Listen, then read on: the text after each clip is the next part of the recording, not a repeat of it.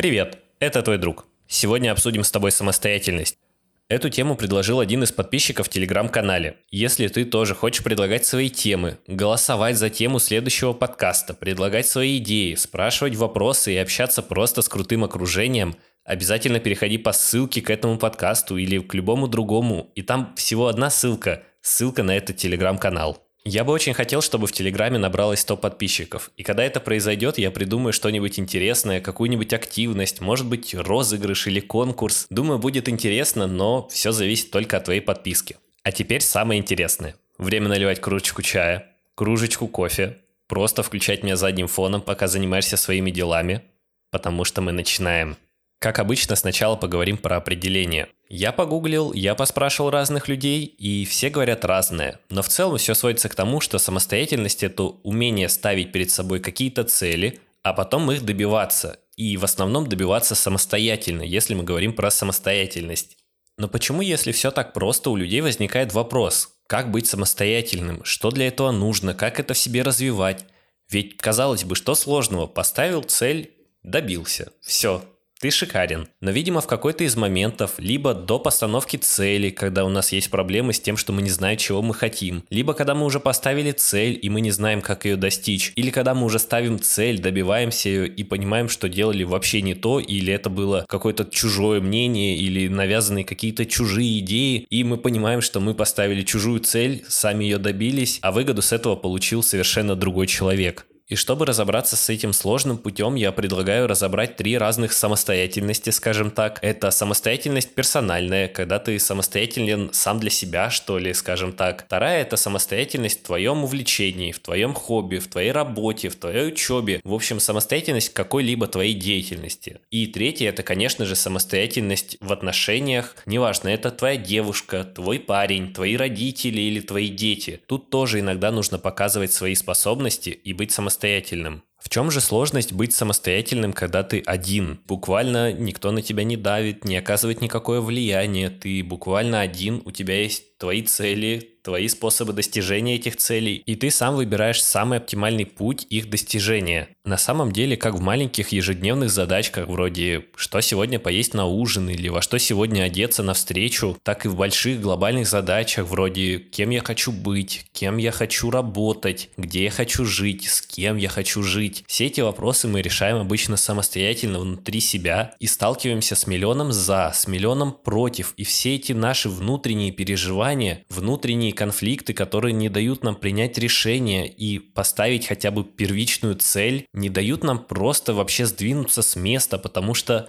думая о том, буду ли я есть на ужин гречку или рис, или что-нибудь закажу, или вообще ничего не буду есть. Можно настолько загнать себя в этих мыслях, что дойдет время до ужина, до поздней ночи, а ты все еще ничего не ел и думаешь о том, что же кушать. А что уж говорить про глобальные задачи, когда мы выбираем, какие экзамены нам сдавать, в какой колледж, в какой университет пойти, какое направление выбрать, чем заниматься по жизни, что нам нравится, что не нравится, куда мы хотим попасть и откуда мы идем, живем. Все эти вопросы постоянно мучают нас. Если у тебя нет возможности, нет этой способности принимать самостоятельные решения, ты просто загонишь себя в тупик и будешь постоянно вариться в каше мыслей, в непонимании, в каких-то загонах, возможно, потому что просто нет возможности принять конкретное точное решение и следовать ему. Если ты часто сталкиваешься с тем, что не можешь принять самостоятельное решение и следовать ему, Первое, на чем ты должен сосредоточиться, это твой опыт, опыт других людей и, конечно же, практика. В жизни бывают разные ситуации. Например, ты приехал в незнакомый тебе город, ты в нем впервые, и ты хочешь вкусно и недорого покушать. И какой бы ни был ты самостоятельный, сколько бы решений в жизни ты не принял, ты не сможешь сделать этого самостоятельно. Как бы ты это ни хотел, но ты не знаешь это место. Тебе нужно попробовать очень многое, чтобы узнать то самое место. И, конечно же, в таких ситуациях нужно обращаться к интернету, то обращаться к друзьям, к знакомым и спрашивать заранее, изучить это место. И тогда, конечно же, основываясь на полученной информации, тебе будет проще принять какое-то самостоятельное решение. Поэтому, если тебе сложно, возможно, дело не в тебе и не в том, что у тебя что-то не так с головой, с мозгами, с восприятием. Иногда просто нам не хватает какой-то дополнительной информации которая не позволяет нам принять это решение. Возможно, мы даже не сразу это осознаем, но наш мозг чувствует, что чего-то не хватает и всячески пытается избежать принятия решения, потому что боится ошибиться. И помимо недостатка информации, конечно же, нам иногда не хватает просто практики принятия решений, потому что мы все время откладываем что-то, что-то перекладываем на плечи других людей. Когда нас спрашивают, что мы будем кушать, мы говорим сначала своим родителям, потом своим половинкам, что да неважно, сам выбери. Когда нам говорят, а куда мы пойдем в эти выходные, ты Постоянно спрашиваешь, а какие у тебя варианты, что ты хочешь делать. Мы не принимаем самостоятельных решений и ждем, что кто-то другой скажет нам, что делать. И, конечно, после этого нам тяжелее принимать самостоятельные решения, ведь все детство нас воспитывают родители, говорят, как правильно, как нужно, как не нужно. И у нас нет маневра на то, чтобы принимать самостоятельные решения. Потом мы взрослеем, у нас есть учителя, которые говорят, что нам лучше сдавать, что у нас математический склад ума или что нам точно нужно становиться врачами. Потом у нас появляются половинки, воспитатели, работодатели, работодатели, преподаватели в университетах, которые тоже говорят, как нам лучше, и сами мы все время откладываем и откладываем принятие решений, но в какой-то момент наступает время, когда нужно уже самостоятельно двигаться по этой жизни, не ориентируясь ни на кого и ни на что. И чем раньше мы начнем принимать самостоятельные решения, тем проще нам будет в будущем, потому что да, поначалу будет тяжело, просто решить, какую книгу мы будем читать или что мы по-настоящему хотим поесть на ужин, будет даваться нам тяжело. Но все чаще и чаще принимая эти самостоятельные решения, где-то легкие, где-то, может быть, не такие простые очевидные, мы будем набираться опыта принятия самостоятельных решений. И что самое важное, мы сами несем ответственность за принятие этих решений. Если мы выберем книгу, и она окажется, ну, просто неинтересной или не поучительной, какой-то просто нудятиной, мы сами принимаем эту ответственность на себя и говорим, что окей, я не буду выбирать книгу там по обложке, которая мне понравилась на полке. В следующий раз я почитаю рецензию или почитаю отзыв, почитаю, что умные люди говорят об этой книге и стоит ли ее читать. Так, набираясь опыта, мы будем понимать, как нам лучше принимать решения, на что лучше опираться, на что лучше не опираться никогда. И получая весь этот опыт, мы обретаем больше уверенность в себе и в принимаемых нами решениях мы становимся ответственными за свои решения и берем ответственность за то, что с нами происходит потом. Если мы принимаем решение и потом происходит что-то ужасное, все идет не по плану, мы понимаем, что в следующий раз мы подумаем чуть-чуть получше и сделаем все по-другому. А если же мы принимаем решение и все выходит как нельзя лучше и нам все нравится, мы понимаем, что вот именно так нужно принимать решения по этому вопросу, и теперь я знаю, как это делать, и, конечно же, это отразится на решениях, которые ты будешь принимать в будущем, будущем, потому что ты стал более уверенным, более самостоятельным, и в следующий раз будет куда проще.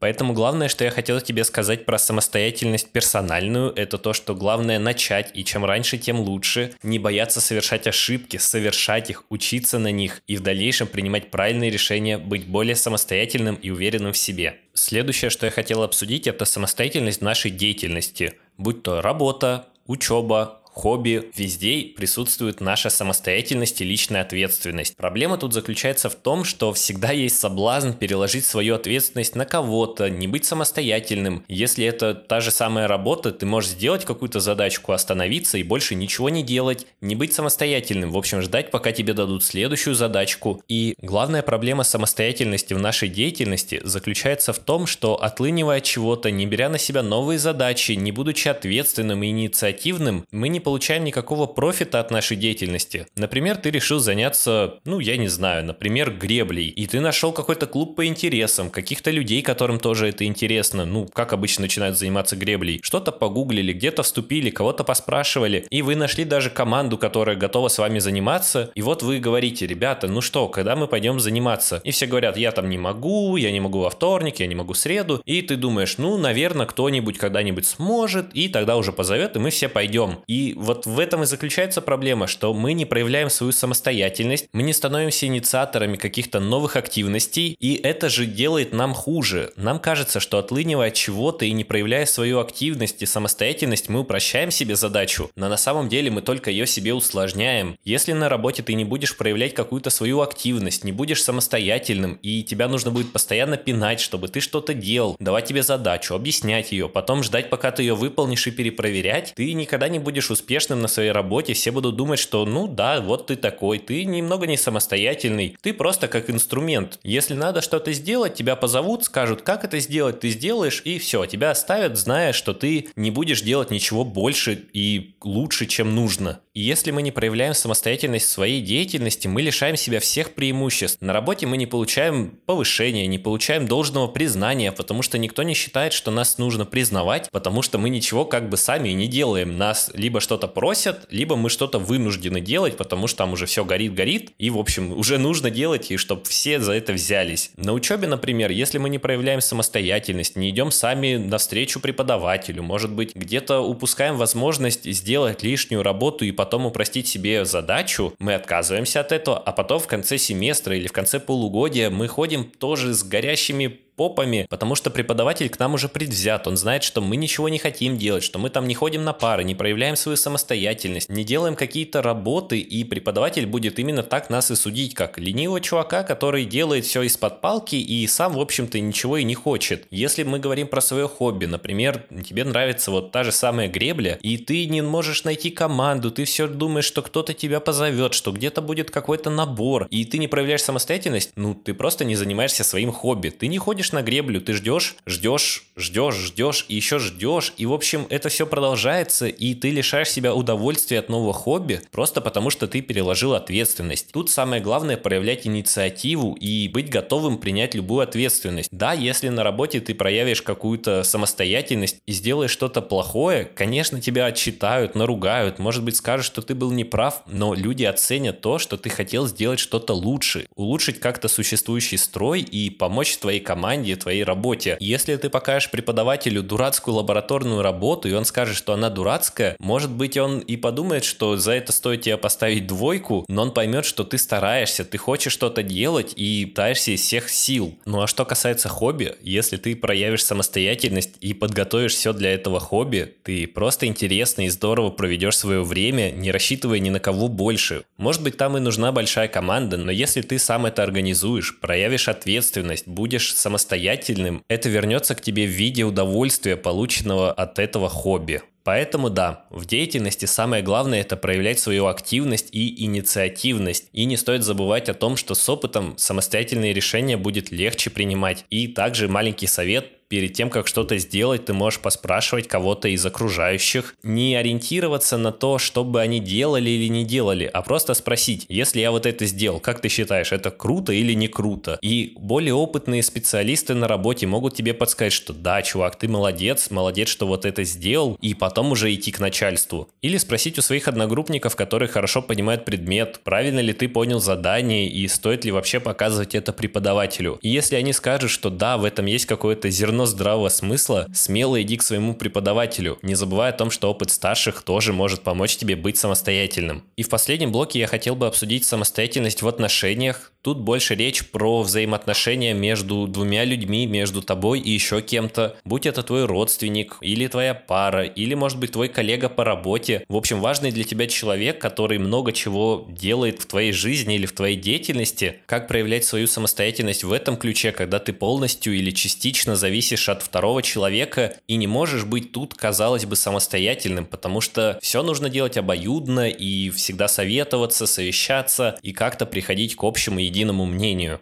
Тут на самом деле нет единого верного решения о том, как принимать самостоятельные решения в межличностных отношениях, потому что все зависит от случая к случаю, если, например, начальник просит тебя сделать одно, а ты хочешь сделать все самостоятельно и по-другому, ну, тут как бы одна ситуация, потому что вроде как он твой босс, но вроде как ты знаешь, как лучше, и тут поможет только диалог. Если же, например, ты хочешь сделать своей девушке или своему парню сюрприз, например, запланировал какие-то крутые выходные, но ты заранее не спрашиваешь у своей половинки, свободны ли у нее выходные, готова ли она провести с тобой это время, тебе будет очень тяжело объяснить свою позицию. Да, ты действовал из лучших побуждений, последний хотел сделать сюрприз, но ты забыл спросить у самого главного виновника этого торжества, вообще готов ли он к этому сюрпризу. Тут тоже нужен подход, нужно узнать вообще, чем занимается человек, что он любит, что не любит, и только потом брать на себя ответственность за то, чтобы принимать самостоятельные решения. Может, человек просто хочет принимать участие во всей вашей совместной активности, и принимая самостоятельные решения, ты наоборот будешь его не радовать, а огорчать, потому что человек хотел разделить с тобой вот эту самостоятельность и ответственность, которую ты берешь на себя. Пожалуй, лучшим вариантом будет обсудить все то, что ты хочешь делать самостоятельно заранее, так сказать, еще на берегу. Если это какие-то рабочие взаимоотношения с начальником или с коллегой, ты можешь сразу заранее поделить обязанности и уже в рамках своих обязанностей принимать самостоятельные решения. Например, ты можешь сказать, давай я занимаюсь этим отчетом, и дальше ты уже можешь принимать самостоятельные решения в этом отчете. За тобой задача стоит только сделать его, а как ты его сделаешь, уже будет за тобой, и ты сам вправе решать это. Если говорить про партнера, ты говоришь, хорошо, давай ты выберешь, например, что мы делаем в эти выходные, а я выберу, что мы делаем в следующие выходные. И если человек согласен, ты уже можешь на свое усмотрение принимать самостоятельные решения, и тут главное договориться с человеком, что он будет готов к тому, что ты выберешь. Если ты хочешь прыгать с парашютом, а человек рассчитывал на романтический вечер, наверное, тут самое важное это не переборщить и принимая решение за себя и за коллегу, или за свою вторую половинку, за своего родственника. Наоборот, не стоит брать всю ответственность на себя и быть самостоятельным, потому что это может плохо закончиться. Лучше лишний раз обсудить со своим коллегой, что вы будете делать и как. Лучше спросить свою половинку, чем она хочет заняться. Лучше узнать у своих родителей, где они хотят отдохнуть этим летом и поехать вместе с ними, чем просто диктовать свои условия.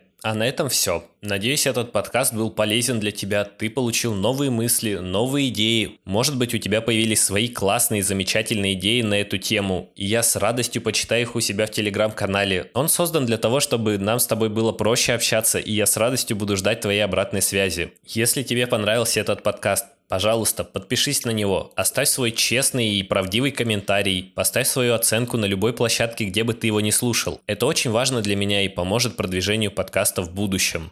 А на этом все. С тобой был твой друг. Мы с тобой еще услышимся. Пока-пока.